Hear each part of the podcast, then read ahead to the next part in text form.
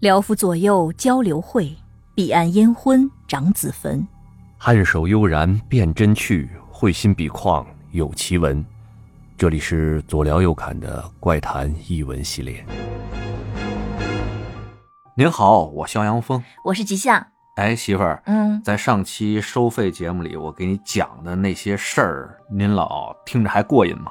我觉得挺过瘾的，是吧？因为我就爱听那些你们圈里那些什么八卦呀、什么神神鬼鬼的那些哎啊，哎哎，别啊怎么了？别是我们圈里的，那个呀，就是在某个平行宇宙里哎边，呀，哎，对，就是故事，好吧，哎求都是生欲我懂，好 吧？哎全是编的啊，别当真，别当真。哎，咱在上期不是埋了个扣嘛，嗯说这顶流女明星这人儿哈，哎，被同门陷害，踩中了呢本门派最不能触碰的一个禁忌。嗯，是哎，结果整个的运势啊就倒转了，对，一落千丈，嗯一落千丈，跑到湾湾那边找这个陈道长来给他解决这个问题。嗯，陈道长呢一看这个对头那边啊是个大能，嗯嗯，这事儿解决不了，那最后谁出面帮这人儿把事情解决了呢？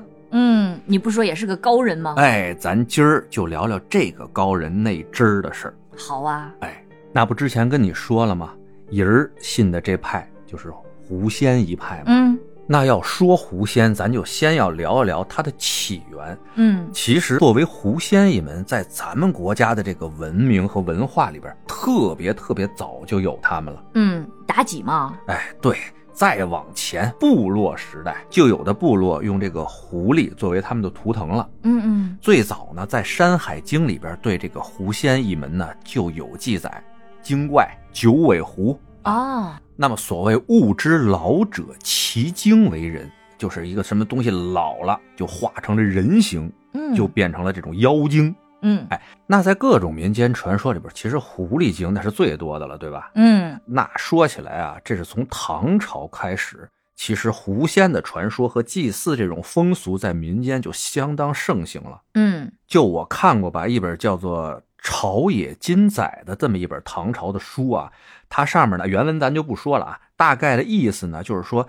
那时候唐朝的村庄里边村村有狐仙，而且呢狐仙吧不是什么稀罕物，哦它呢跟人一样在村庄里边生存着，就跟咱个比老王似的。你知道呗？哦啊，就好比说你早上出门了，哎，看着狐狸精在旁边溜达呢，你就说了，嗯哎，胡大爷早啊！那狐狸说，嘿，早。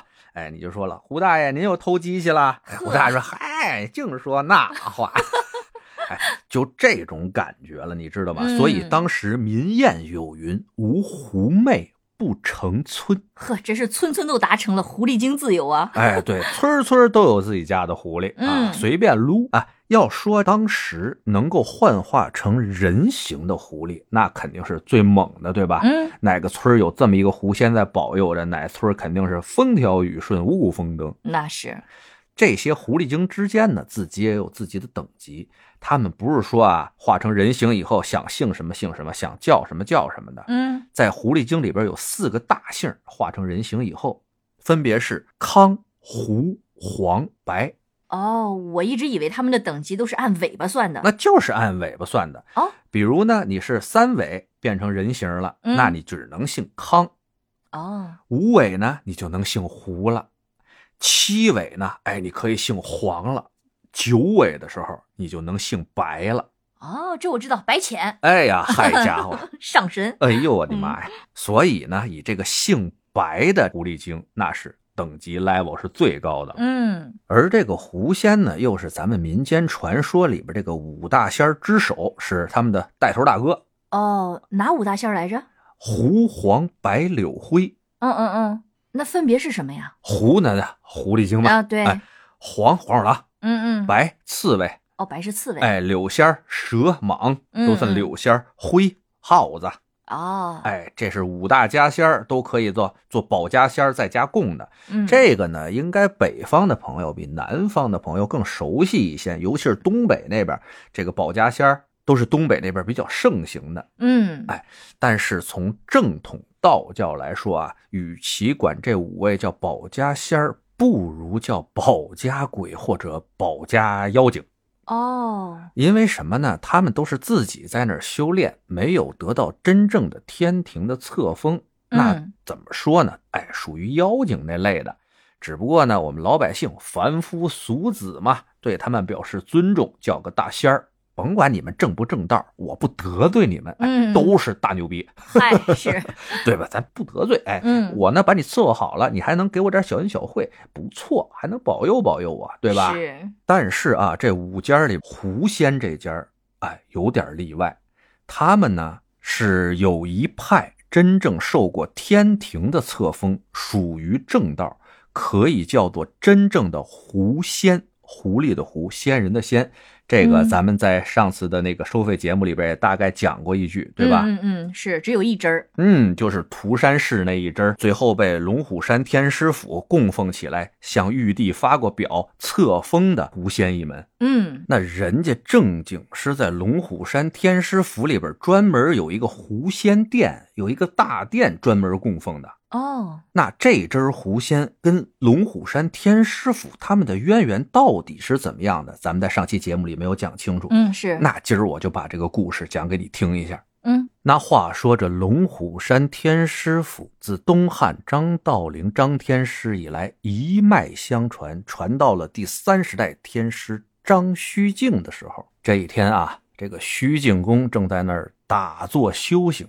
突然发现天边有一道雷云袭来，阵阵雷声啊，就好像追着什么东西在劈一样。嗯嗯，有人在渡劫，哎，他定睛往那雷云处一看，就发现有一道黄光从这个云下呀、窜到了天师府。嗯这道黄光到了张天师的面前，突然摇身一变，变成了一位大姑娘。哎呦哎，又狗狗又丢丢那种，嘿，身穿黄衣跪拜在地，跟张天师说了啊：“天师救我，小女子本姓黄，是狐仙一族，今天是我呀渡两千年的雷劫，嗯但眼瞅着呀，我就渡不过去了。小狐我身死，无甚所谓，只可怜了我腹中的孩子，马上就要降生。天师您有好生之德，救救小狐吧！哦来求救的，哎，这张天师呢，掐指一算，算出了二人呢有些因果，因为你知道修道修仙之人嘛，最重因果二字。那今天这位黄姓的狐仙到他这里求救呢，也是缘分到了。嗯于是虚静公啊长叹一声：“哎，要我救你呢，也是不难，但你需应我三件事。哦哪三件事儿啊？嗯，第一要持斋，不得残害其他生灵；嗯第二，就在我天师府此地隐居，不得骚扰百姓；嗯第三，要受戒人道，早晚诵经，行善积德。”哦这也算出家了，哎，这狐仙听了以后啊，赶紧说了：“您赶紧救我吧！啊，这雷云马上就要劈到身上来了，您说什么我都答应。那是别说三件儿了，啊三十件也得应啊， 那可不。于是这虚静公啊，得了这狐仙的印儿，哎，那就设坛祭拜呗，向天祷告。那意思啊，就是，哎，老天爷，您甭批他了，他呢，嗯我给收了啊。以后呢，我帮您看着他，不会让他干坏事儿。监护人，哎，我就呢作为他的监护人，您呢看他怎么样？如果呢他修行的好，您也给他一个位列仙班的机会。哎，反正嗯就这意思吧。那玉皇大帝呢看了张天师的这个俸表以后呢，就说行啊，有小张看着，我这儿也放心，对不对？啊嗨，行了，雷公电母，你们都回来吧，这事儿算了了，咱批别人去。嗨 批别人，就这样呢，这位姓黄的狐仙就被张天师救下来了。从此呢，跟着张天师在这个龙虎山里边一起修行。嗯没过多久以后吧，他就生出了一个白白胖胖的小狐狸，呵哎，起名呢叫做小白仙儿。嗯那么你知道狐狸精的这个寿命会很长嘛？嗯那一代一代的张天师位列仙班以后，一直往下传。那么这个黄姓的狐仙带着他的孩子小白仙儿，他们这一脉就一直镇守在这个龙虎山天师府。嗯帮着一代又一代的天师呢做一些事情，造福于民。这个呢，在当地也流传了相当多的故事，咱们今天呢就不一一赘述了啊，咱就直接摁个快进啊，这个时间就到了一九四九年。哦那所有的中国人都知道，一九四九年咱们的国家发生了一件什么样的大事？嗯，那你可得悠着点儿了，建国后可不能成精了，哎哎，对，就是这么个大事儿嘛，嗯不许成精了嘛。那那个时候呢，还有一个契机，就是蒋介石他们败退弯弯的时候啊嗯，想把这个国内的正统道家的正统、儒家的正统这些传人全部都带到台湾去，以表示他们还是中国的正统嗯啊。像那个儒家孔氏的衍圣公，嗯嗯，不是接到弯弯去了吗？是哎这龙虎山天师一派呢，啊，正统他们也想给弄到弯弯去，嗯于是呢就派人跟当代的那个天师叫做张恩普来说这个事情，让这个天师府搬家，哎，跟他们一哦块儿搬到弯弯去。去了吗？哎，这个张恩甫呢，得到这信儿以后吧，就掐指一算，的确是觉得好像今后多少年，如果不搬家的话，在这儿是有一些祸事的。嗯，那具体什么祸事，大家都知道哈。嗯嗯哎，那有人请着搬家，自己又算出祸事来了，那就搬呗，杠什么头啊，对不对？嗯，于是呢，就组织这些徒子徒孙一块儿搬家。那跟他们生活了很多代的这狐仙一门，也得跟着他们走啊。于是让这些狐子狐孙们也拾掇拾掇，背着小包包一起搬家了。嗨，那你也搬过家，对吧？知道这搬家多累多乱，更别说人家整个一大套龙虎山天师府上下那么多人，那么多东西得搬，嗯而且啊，没有飞机啊，当时说咱什么坐个飞机直接就飞走了，没有，舟车劳顿换了几趟，还得途经香港，再转船去台湾，嚯，哎，非常麻烦。是是啊是，嗯就说这天师府一行人啊，来到了这个当时的香港，在那儿等船去湾湾的时候啊，跟他们在一起的狐仙一门里边吧，有这么一小淘气儿，嗯哎，是一个小白狐仙，他呢也就修行了有这么个两百来年儿，嗯哎，虽然时间不长，但是呢，属于那种比较有天分的。哦，修行的法力呢，在边边大的这些小姐妹、小兄弟里边啊，哎，还算挺强的。嗯但终究是啊，修行的时间比较短，定力不够。到了香港那地方以后啊，看着新鲜，就偷偷的呀跑出去玩了。嗯，哎，玩着玩着遇着这么俩怪叔叔，哦，捉妖的吗？还真不是捉妖的，嗯是他们狐仙一门的信徒。哦，这俩人嘛，信的就是这狐仙一门，那很容易就能看出来这个小狐仙的这个踪迹吗？嗯过去呢，就跟这个小狐仙儿说：“小哥啊，你一个人啊？”哦，被拐走了吗？小狐仙说：“是啊，我就一个人啊。”哦，看着您啊，这个法力很强大嘛。嗯，，哎，小狐仙把胸脯一挺，我是在兄弟姐妹里边最厉害的。嗨，哎呀，这俩怪叔叔就说：“那您能干什么呀？”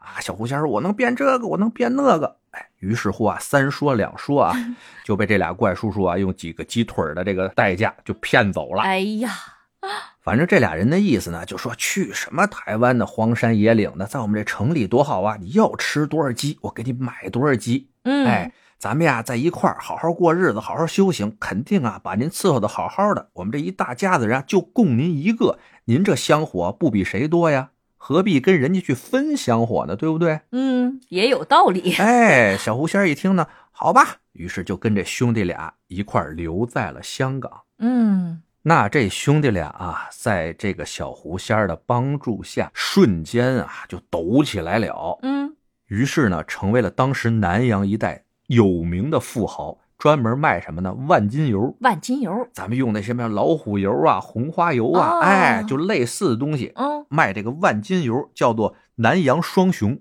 万金油大王。呵他们的名字啊特有意思，啊哥哥叫做胡文虎，啊，弟弟叫做胡文豹。嚯，这够豪横的啊，这二位呢是当时啊东南亚一带数一数二的富豪了，后来呢还涉足了新闻业，干过报纸，还弄过房地产，嗯还弄过远洋货轮什么的，都是挣钱的，哎嗯，极其大的这么俩富豪嘛。而且啊，这二位啊。好像也不避讳什么让别人知道自己是无仙一家的这种信仰者和崇拜者吧，嗯给孩子们起名儿都起的嘛古古怪怪的。你看老大的儿子啊，一个叫胡角，嗯，一个叫胡山，一个叫胡好。嗨，老二呢更没文化，有四个儿子啊，分别叫胡一虎、胡二虎、胡三虎和胡四虎，这也太不走心了吧，这也 大富豪家的儿子、啊 哎呀胡四虎。哎服，哎，一人有一个闺女，嗯老大的那闺女直接就叫做狐仙，啊，老二的闺女叫胡星，星星的星，那南洋话一说来，胡金胡金，对不对、哦啊？那就是这对儿彪悍的兄弟啊，在有钱了以后，干出了一个惊天地泣鬼神的那种能够申遗的建筑项目。嗯人家在香港啊，给自己家盖了个别墅，嗯，叫做虎豹别墅。呵，哎，这个呢，胡文虎、胡文豹吧，虎豹别墅。这有钱人盖个大房子，哎，三妻四妾的，大家在里边一块过日子很正常。嗯，但你知道，就香港那么点小地儿，他们这别墅有多大吗？多大呀？大概有八百亩地那么大，相，哇相当于七十五个标准足球场。厉害了，厉害了！而且啊，他们为了让自己供奉的狐仙一族啊，在这个别墅里边踏踏实实的修行。这个别墅的各个的建筑基本上啊是按照神仙洞府那么修建的，啊，好难想象啊。嗯，你想象不到吧？嗯，那盖完香港的这个虎豹别墅以后啊，哎，这个狐仙一族在里边各种修行，各种受到了供奉，非常的开心啊。嗯地方大了，大家玩的也 happy。你也知道，狐狸嘛，很淘气的，对不对？嗯哎，他们这一高兴呢，就让这两兄弟啊得着好了，那真是财源滚滚来呀。不久之后啊，又在两个地方各建了一套虎豹别墅，并且呀、都是按照香港的虎豹别墅一比一建造的。啊，大地主啊，哎，而且最遭人恨的哈，你看香港那么大地方，他盖那么大片别墅，对吧？嗯，他另外一个别墅一比一又搬到新加坡去了，也是那么屁大个地方。哎，他盖了这么大套别墅，还有一个你知道在哪儿吗？哪儿啊？在福建。嗯后来我就想了，他为什么要在福建那儿弄呢？哎，结果一听福建人说话，我知道了，福建，福建，哎 呀，只要谐音就就是可以。哎，只要谐音就行，哎，嗯就觉得那儿吉利。嘿哎，不是，就是福建那块儿离着南洋那边近嘛，也算它的嗯基地，好做生意，对不对？总比香港和新加坡地儿大，不是？那是，但你知道啊，拜这个狐仙一门，修狐仙，终归呀、不是什么正门儿。嗯他们呢，虽然一时得到了一些荣华富贵啊，但好像呢，也透支了一些自己的寿命，透支了一些后人的气运。嗯，于是，在这两兄弟死了以后，他们这个胡氏一门啊，迅速的就凋零瓦解了。哦，哎，就他们的后人在这哥俩死了以后啊，干什么亏什么，干什么亏什么，没几年的光景啊，就把这一大片家业啊，就已经败得差不多了。就连香港的这个虎豹别墅啊，也给分割成几块儿，一块儿一块的往外卖出去了。嗯嚯，那其中最黄金的一个地块儿被李嘉诚用当时一个亿的港币给买走了。哇，并且在那里呢大盖豪宅啊，不知道是因为风水好还是怎么着，这个李嘉诚在那儿盖的豪宅啊，卖的呀、那是哗哗的卖啊，恨不得有人加钱买，而且呢没有什么贷款的，全是付现金，一笔结清那种，哇塞，真是狠狠的让李嘉诚挣了一笔啊。嗯那慢慢的啊，这虎豹别墅这儿卖一块，那儿卖一块，都盖起了各种的现代化的大楼嘛。那在里边修行的这狐仙一族呢，也不得呆，于是呢，他们集体搬到了附近的山里边，在山林里面呢继续生活，继续修行。嗯这转眼间吧，来到了上个世纪的七八十年代，嗯，有这么一家大财团买下了虎豹别墅其中一块比较好的地块，他们想在这块地上呢建一个当时在香港的地标型建筑，嗯，起名叫做温莎大厦。哦，那一定特别气派吧？那是人要当地标那么弄吗啊嗯当时啊，出钱盖这个温莎大厦那财团里边啊，有不少老外，嗯，尤其是有不少英国人。原来那香港你知道啊？啊是啊哎对对对，他们那老伦敦正米字旗，你知道吧？人家不信什么风水那种东西。所以呢，在盖这个温莎大厦的这个时候吧，他就没请什么风水师傅啊来做什么一些事情，嗯哎但是这个大厦盖好了以后，马上就要正式营业了，出了件大事儿，震惊了当时的香港。嗯，什么大事儿啊？现在应该在网络上还能搜到当时的报纸，报纸的题目应该写的是“温莎大厦惊现裸体女尸啊，这就发现命案了。可不，这就出了人命了。嗯，哎，说的是啊，当时一位刚刚结婚不久的姓谭的女士，这天晚上下班吧，哎，就没回到家里。哎，嗯家里人说怎么还没回来呀？又出去疯去野去了。刚新婚的少妇，嘿，不守妇道。嗨，但谁想到啊，就在第二天，温莎大厦的这个工人一开开温莎大厦这门儿就发现有一具裸体的女尸矗立在大厅当中，嗯，手脚都被绑住，而且下体插了一根棍子立在地上，天哪，这就太吓人了。好当时，变态啊哎呀！呀，当时那工人嗷嗷一声说：“出了人命啦！”就赶紧报警去了。嗯，哎，旁边这些路人呢，哎，有听见呢惨叫的呢，也好奇的过来看一眼。哎呀，那看完就后悔了，那肯定，这心理阴影一辈子呀，那这绝是。对的。那你说这刚盖好的大厦，准备招商营业呢，出了这等的事情，谁还来呀？对呀、就啊跟凶宅一样的。那嗯那些老伦敦正米字旗，那这时候他们就不说什么了，交给当地的管理人员呢去处理这个事情，就说：“哦，我的天哪，这个事情我们是管不了了啊，你们按你们的民俗活动去解决它吧。”嗨，啊于是呢，当地的管理人员这个时候就想了，哎，得找一些道士啊，或者一些大师啊，做做法事嗯，化化这个煞气。对啊，呀、一方面呢，没准真管用；另一方面呢，也是给这些招商引资的这些商户啊啊、看一看，让他们安心。哎，让他们安心，这是非常主要的。咱先不说这法事有没有用啊，那这个案子最后破了吗？至今未破，啊还是个悬案呢。呵，哎，所以说就觉得邪嘛，对不对？嗯哎，再说回这做法事这事儿啊，要做这个法事，他们要有这种广告效应，说我们这块儿做完法事没事儿了，那找的这位大师高人也得请名人嘛，他们就请了一个当地非常有名的一位风水师傅，现在这位师傅呢人已经去世了，咱就不提他名字了，反正就是当地的一位大拿。因为在当地他非常有名嘛，那做法事的那天呢是盛况空前，请了不少什么报纸啊、电视台啊这种媒体过来直播。嗨，哎，不知道当时有没有直播吧，反正做报道吧。嗯，啊，这一通法事做完了以后呢，商户们多少安心了一些，也不断的呢有人入住。但是啊，终归是出过事情，这个大厦的入住情况呢一直不好。嗯，这个大厦的管理人员吧，就琢磨还是得找这位大师给摆摆风水，给布布阵，看看嗯怎么弄这个大厦呢，能拯救一下现在不太景气的这个人气儿。嗯，引引财，哎，那这大师呢，本来是不想接，因为什么呢？你房都盖好了，在那儿待着，这给人擦屁股的事儿不好干，你知道吧？嗯哎，那就问了，你们当初盖这楼的时候，你们为什么不找点明白人给你们说说呢？哎，大厦的管理人员就说了，那不是老伦敦正米字旗吗？人家对吧？不信这个哎，洋人嗯不信这个，到现在出了这事儿，哎，这么我们不是信吗？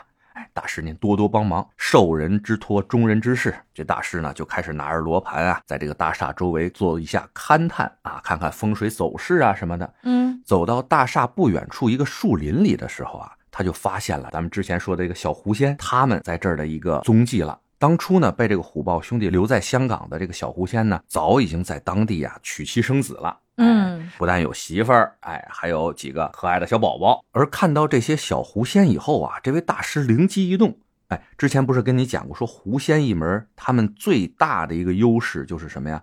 聚人气。嗯，那大师就琢磨了，哎，我把这个小狐仙这一家啊引到大厦里供奉起来，再布个阵，哎，这个就能给这个大厦招揽人气了。嗯，这也是一招啊。哎，没毛病啊。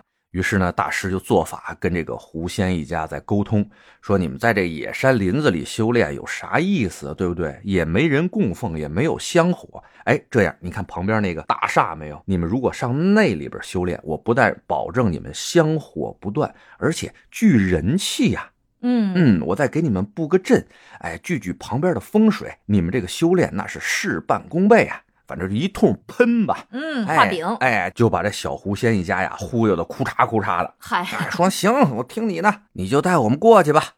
于是这小狐仙一家就跟着这位大师入住了这个温莎大厦。那嗯一通布局，咱在这儿就不说了啊，怎么布的。但最后呢，这个大师留了个心眼儿，他觉得，哎，这帮小狐仙在外面野了那么多年了哈，让他们在这儿温莎大厦一个地儿踏踏实实待着，他们待得住吗嗯，嗯，于是这大师啊，就在温莎大厦最外层又设置了一圈捆仙阵。说白了吧，就是把小狐仙这一家子困在这儿了。啊，这有点不太厚道吧？哎，对呀、就是不大厚道，反正这事儿做的啊。但好在呢，应承这个狐仙一家的事情，什么香火呀、供奉啊、聚气呀、聚灵的这些阵法，给他们摆的还是挺到位的。那狐仙一家虽然不太得自由吧，不过大厦那么大，还不够他们几个小狐狸在那儿窜的嘛。嗯于是啊，头几年也还好，正经没出什么事儿。而且呢，因为有这个狐仙聚财阵的这个存在吧，给这温莎大厦也带来了不少的利益，正正经经红火了几年。嗯，但时间一长吧，你知道大厦这种地方人来人往的，布下的那些阵法呢，或多或少的会被人为的有些破坏。嗯，那狐仙这一家吧，那也是淘气的主嘛，你老让他在一个大厦里，他也不痛快。于是渐渐的呢，就不大安稳了。嗯，想出去了，嗯，对，但是又出不去嘛，有困仙阵在那儿是困着嘛。那刚开始就是淘淘气嘛，你就跟咱家奥黛丽似的，对吧？嗯哎，就是一淘气就撕点东西，或者搞搞破坏什么的。这小动物不都这样吗？嗯他们呢就选了一家女装店，高档女装店，相当的贵啊，那些里边的东西。嗯，把里边那些衣服啊什么的哇都给撕了，哎，嗨，把东西啊都给破坏了啊嗯。这家店呢，第一次觉得是这店员弄的，那这就该辞退的辞退，该处理的处理呗。后来呢，这个事情呢还经常发生，一而再再而三的发生以后，这店家就觉得这可能是个比较诡异的灵异事件了哈，东西不丢就是坏，那就逮着一家霍霍啊，呀，就 逮着一家霍霍。嗨不知道那家是不是卖什么皮草的啊？啊，哎，小宝贝儿们比较喜欢，你知道吗？嗯于是这店家呢就请了个大师过来做做法，看看抓抓邪祟，嗯对吧？嗯你知道香港这地方原来战争时期也死了不少人，那是啊，孤魂野鬼也是不少的。但可巧师傅做法那天啊，嘿，有那么俩过路的孤魂野鬼，还就让他给拘着了。呵，替罪 鬼，哎呀，替罪鬼！而就在这师傅做法拘鬼的时候啊，大家不知道的是，这个狐仙一家子啊，用了隐身法在旁边看着呢。嗯你知道这个做法都得那种设坛，然后祭拜，对吧？嗯哎，在那是儿比比划划的。烧符，这狐仙一家，爸爸妈妈带着五个孩子嘛，嗯哎，这五个孩子在那儿看着可有意思了，觉得哎，你看那傻子在那儿蹦来蹦去的，哎呦，跳来跳去干嘛呢？哟，还抓着俩鬼，哎呦，真有意思，真有意思，哎呀。嗨，然后他们爸爸在旁边就特冷静的问了他们一句：“孩子们呐、你们说有没有这么一种可能哈？这家你们经常玩耍的店铺在这儿做法，不一定是为了抓鬼 呢？”哎呀，那五个孩子说啊，抓谁呀、抓谁呀、我们在这玩玩。哎哎，我去，他们做法要抓我们。嗯于是这几个孩子就急了，你知道吗？嗯哎，自从此事以后啊，更加大肆的在这儿破坏，不光弄这一家了，别家也弄了。哎哎呀，不开心了，宝宝不开心了，属于那种嗯。哎呀，光说宝宝不开心啊，说的有点可爱了。随着这个时间的越来越久啊，在这个温莎大厦的阵法里，这狐仙一家呀、捅的娄子越来越大。嗯主要是因为啊，这师傅当初做这个阵法的时候，可能忘了一件事情，有一个泄戾气的这么一个布置，他可能没有做。那大厦人来人往的，好的气场留下了，但是戾气也留在了这个大厦里边。嗯狐仙一家呢，在这修炼，于是呢就积攒了越来越多的戾气，终于啊出大事儿了，啊，啥事儿啊？开始死人了，哇，这就不好了吧？而且吧死的都是婴儿。啊，这温莎大厦里啊有不少大饭店嘛，嗯那那些父母给孩子办满月的呀、办百天的呀，都在这摆席。嗯是，而就是这些在温莎大厦里边给孩子摆席的这些家庭，出现了好几家孩子意外死亡的情况。哇，当时的媒体呢采访过其中一家，给出的答案呢相当恐怖啊，嗯说这家人晚上在那儿摆完席以后，回家就休息吧，睡觉吧。这一睡着了，这当妈的呢就开始做噩梦，梦见有一个狐仙非常狰狞的出现在他面前，就说：“你们在这儿摆酒摆席，居然都不请本仙喝一杯。”嗯啊，你们对本仙太不尊重了吧？这孩子妈肯定害怕呀，赶紧跪那儿吧，就说：“哎呀，大仙，我们不知道啊，那能不能原谅一下啊？对吧？那不知者不怪嘛，对不对嗯？”这狐仙说：“不行啊，你们已经寻出这种事情了，你们就要付出代价。你还讲不通。哎，讲不通，哎，其实就是找辙呢，你知道吗？你、嗯哎，你怎么不戴帽子呀？谁让你戴帽子的？嗨， 就这意思，你知道吧？于是呢，这孩子妈说：“那您怎么着啊？我们再给您上上供去啊，还是怎么着？”这胡仙说：“不用了，今天啊，我就是自己来拿贡品的。你们这孩子呀，我就收下了。”啊孩子妈说：“这不行啊！”于是就跟这个狐仙开始搏斗，那肯定打不过嘛，一下就惊醒了。哎呀，醒了以后，孩子妈呀，满头大汗，说：“这幸好是个梦啊！哎呀，吓死我了！是不是白天太累了？”嗯，看看，孩子去吧。再看这个孩子，已经没气儿了。天哪，最可怕的啊，是法医检查以后说，这孩子全身的血液都已经没有了。哇塞，都被抽干了。哎，这个不是一个个例，有不少起这样的事情出来以后，这个温莎大厦的名声你也可想而知吧。那是啊，谁还敢去啊？哎，对了，就说在前几年啊，这个温莎大厦还有一个员工在他们大厦的顶层发现了一个非常隐秘的角落，有一个儿童乐园。他嗯在这干活干了那么多年啊，都不知道这儿还有个儿童乐园，而且从来不对外开放。后来有那种老员工就告诉他，这个就是给当初啊被狐仙害死这些英灵在这玩儿的，让他少 去。哦，还专门给他们建了一个儿童乐园。那孩子得玩嘛，就包括上海那个大厦，我之前给你讲那个老放那个同一首歌，哦宝贝对不？上海的朋友都应该知道这个大厦是什么啊，这个商场是什么，我就不多说了，或者嗯哪期咱再单说。嗯，对吧都是安抚亡灵用哎，的。都是安抚亡灵用的。那出了那么多的大事儿，那这个最开始的大师他不来嘛，他不管管嘛？那人家大师肯定不能管杀不管埋嘛，人有质保的，这都是嗨，哎，多少年质量保证呢？于是温莎大厦这老板啊，就让他儿子赶紧说，把那谁谁谁大师请来，哎嗯呀，处理一下这个事情吧。于是这少东家呀，就赶紧去找那位大师了。不过事隔多年嘛，这大师当时啊弄这个法阵的时候，就已经岁数挺大的了。嗯，这又过了这么多年以后啊，这大师身体呢也是越来越不好。哎，这公子找到他以后呢，本来这个事儿他就不太想管，但是听说出了这个婴儿的命案以后啊，嗯，大师就觉得不能不管了。为什么呢？因为这种野兽啊，你知道这些妖精修炼吧，它吸取天地日月之精华。但是如果他们吃到了这个万物之灵人类的血肉以后，那他们就会一发而不可收拾了。嗯，在听的咱们鬼故事里边，什么《聊斋》里边，这些妖精为什么都要吃人呢？大补是吧？对他们，对，对他们的修行大有进益。他们这个已经吃过这么好的了，再让他们吃不好的，那谁干？那是哎大师就知道这事儿以后，说：“哎，这事儿不得不管了。”那这些妖精吸完人类的精血以后，功力会大涨，而且力气会大增啊！嗯而且是七个狐仙一家子。哦，那不好对付呀。，对呀，那大师一个人儿得做好万全的准备嘛。嗯，当时呢，大师已经收了一个徒弟了，带着这个徒弟把所有能带的法器全都带上了，去这个大厦做质保。嗯，嗨，哎呀，到了大厦以后啊，大师把所有的出口全用符咒给它贴住了， 嗯只留了一个门儿，在门口啊布置了一样法宝嗯，啊，就是什么呢？就叫困仙带。原理吧，就有点像《西游记》里边武装观那镇元子哦，志远打新，哎，大仙那个乾坤袖，谁来都能给吸进去那种。哎嗯，于是呢，布置好这个法宝啊，大师和他的徒弟就进这个大厦里做法了，跟这七位狐仙吧，在那儿一通斗法啊，也不是说非把他们要斩杀了，主要呢以驱赶为主，往那个、哎往那儿有法宝的地方驱赶啊。哎，你发现没有？咱们听到的这些得道之人啊，在跟一些妖物啊、鬼物进行交流的时候，很少有那种非把他打成魂飞魄散那种。嗯，那是，最主要就是收啊、镇压呀、降服。嗯，这个你知道为什么吗？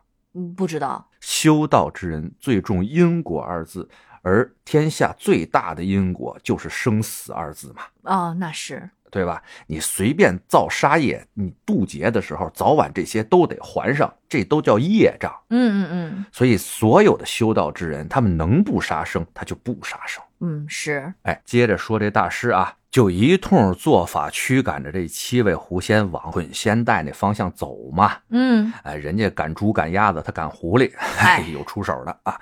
就眼瞅着啊，跑在第一位的就是狐狸爸爸小白狐、啊，就眼瞅着他呀到了捆仙带的那个位置了，已经马上应该呢就是一道金光被捆仙带收进去，但大师没有看到那一道金光，嗯这狐狸爸爸小白狐啊就噌一家伙就出去了。啊，这跑掉大师了，哎，这对呀、这大师当时就疯了，说我我袋儿呢？咋没收了他呀？啊再定睛一看，那袋儿啊没了。谁拿走了？哎呀，这不知道啊！但是大师当时也来不及想啊，于是把手里的八卦符往胸前一拍，一个箭步跳到前面，跑了一只，别让后面六只再跑了呀！嗯，就拿自己这身体把这六只狐仙全部封在大厦里边，继续做法把他们困住。嗯，那后来这事儿破案了啊，这大师这捆仙袋儿扔那儿是谁给拿走的？是这商场一女服务员，秦嘿信人，你知道吧？她不知道这块儿要做法，就看着一个包在那儿呢，她就拿走交给警察叔叔去了。哎呀，这手真欠儿啊！那你是一商场的服务员，你看着地上有这么一包，那你不拿走给给那什么去吗？哎，给也警是察叔好叔？心吧？对呀，你不能说人家呀。嗯，哎再说回这大师啊，自己胸前顶着这么一个八卦镜，把这六只狐仙儿都封在了大厦里边儿，让他的徒弟呢去追那个跑了的小白狐。嗯，但这大师啊，终究是岁数太大了，一个人想把这六只狐仙全部镇压住啊，实在是做不到。那他试了几次都没有成功，那就只能先用自己的法力啊，把他们封在这个温莎大厦里边，让他们出不来。这大师啊，正跟这六位这较劲呢。哎，徒弟回来了，说：“师傅啊，跑了那狐狸啊，在某地某地有一棵大树，嗯，那种伏身，你知道吧？知道狐狸精可以夺舍嗯嗯，上人的身体里边。是哎，这个狐狸精啊，跟这个古树合为一体了。哦，还记着咱们那收费节目里边说那个对那对对顶流对女明星拜的那棵树吗？呃，就是他呀，哎，就是这个小白狐变的，知道吧？哎，连上了吧？这啊，个连上了，哎，师傅说你就别管他了啊，他在那儿就先在那儿。如果以后呢不惹事儿，就让他在那儿修行。你先想想这六位啊，这儿还有六个呢，咱爷儿俩试试劲，看看能不能把这六个镇压住。于是这师徒两人啊，就在那儿玩命啊施法，但还是镇压不住这六个狐仙。那怎么办啊？哎呀，那师傅说这没辙了，只能用一个方法，请外援吧。嗯，而他们呀，请外援这方法挺独特的啊，不是找什么别的门派的什么师兄师弟呀过来帮忙，嗯而是请的呀他们狐仙一门的老大。啊，你知道狐仙他们有一个机制，就是说这一支儿的狐仙，他们如果受到了伤害或者被胁迫的时候，他们能发出一种求救的信号。嗯，你想，咱们说的这一支儿是原来哪儿的呀？龙虎山，他们要奔台湾走台湾的嗯哎，这一支儿的。那这六位狐仙呢，被困住以后，他们就发出那种求救的信号。那原来跟着龙虎山张天师走到了台湾阳明山的那些狐仙们，接到了这个信号以后啊，他们马上派出了修行狐仙一门法术的一位黄神婆，嗯，他是狐族吗？啊，他不是狐族，他是人类。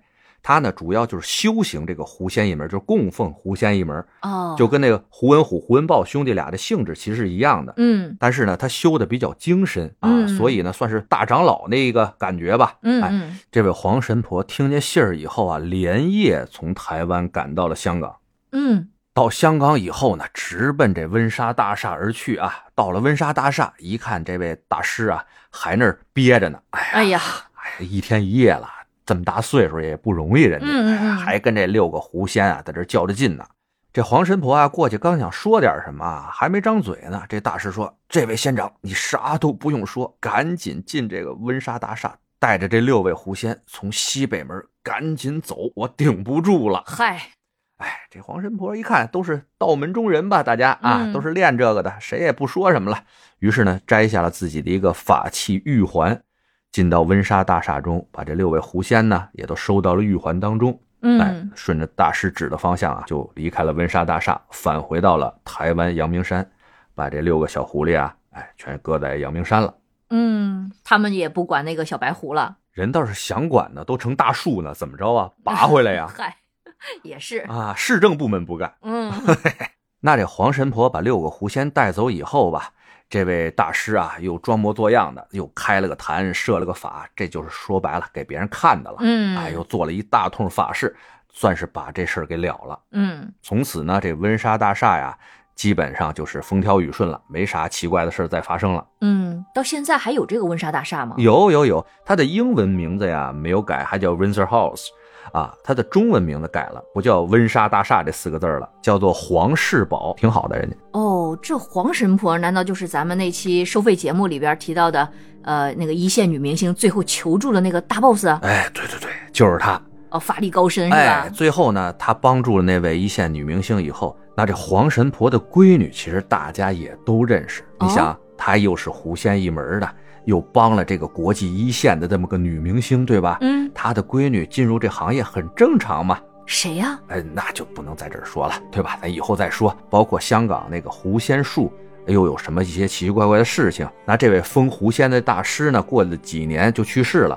那好多的故事呢，又存在于他的徒弟身上。他徒弟呢，又收了个干闺女，也是修狐仙一门的。而这个嚯干闺女呢，也走入了演艺圈。那这些事儿吧，都是后来的事儿吧，咱就今天不细讲了。今天嗯主要呢，就讲一下围绕这个温莎大厦闹的这个狐仙事件的这些传说。嗯，因为这一系列事儿吧，都跟连续剧似的啊，有的是。如果大家爱听呢，咱以后再说，嗯，好吧？的，今天呢就先到这儿，好啊大家拜拜。嗯，拜拜。